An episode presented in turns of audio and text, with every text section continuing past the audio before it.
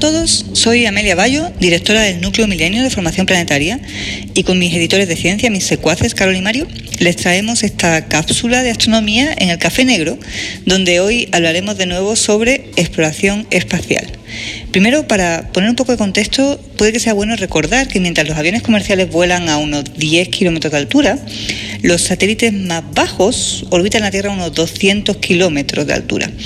Y uno podría pensar, bueno, ¿y por qué no ocupamos aviones, de hecho, para llegar, por ejemplo, a esas alturas de esos satélites bajos? Y la, respuesta, así corto y simple, es que los aviones, algo así como que utilizan el aire para poder deslizarse en el aire. Y la verdad es que cuando uno llega a unos 300 kilómetros de altura, ya prácticamente no hay aire con el que deslizarse, así que realmente necesitamos eh, cohetes. Pero si se acuerdan, un par de semanas atrás hablamos de cómo con los tipos de propulsión que tenemos hoy en día, principalmente propulsión química, la cantidad de combustible para hacer llegar una nave de un kilogramo a Próxima B, ¿se acuerdan? Este sistema cercano al sistema solar. Bueno, la cantidad de combustible para hacer llegar una nave de un kilogramo a Próxima B en mil años es varios órdenes de magnitud superior a la masa total de todo el universo observable, ¿se acuerdan? Con lo cual, bueno, por ahí vamos mal, tenemos que buscar otras alternativas.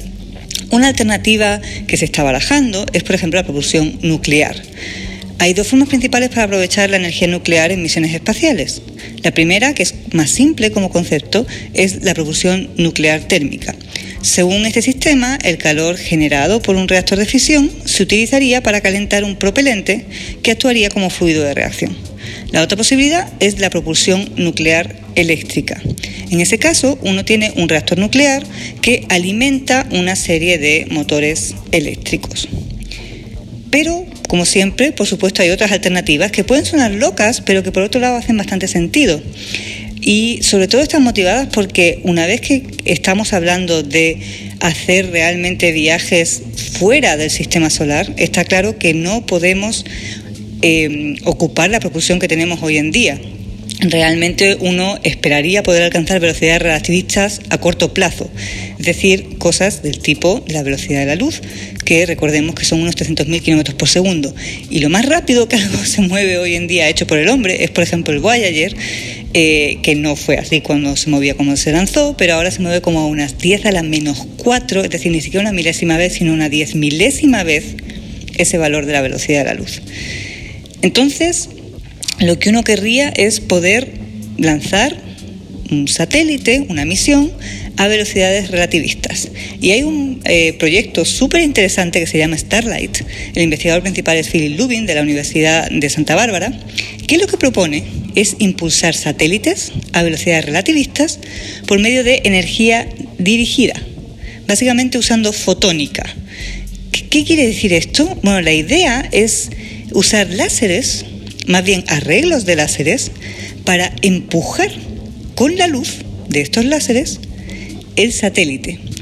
Y una de las bases para este desarrollo es que igual que, por ejemplo, los semiconductores se han desarrollado de una manera exponencial en los últimos 50 años, no hay nada más que pensar cómo eran los computadores, ni siquiera hace 50, hace 20 años y cómo son ahora, ha cambiado mucho, ¿verdad?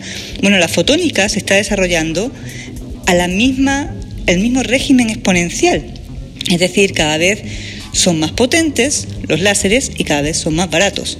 Entonces, lo que este hombre propone y lo que este equipo propone es realmente tener un arreglo de láseres que empujen estos satélites.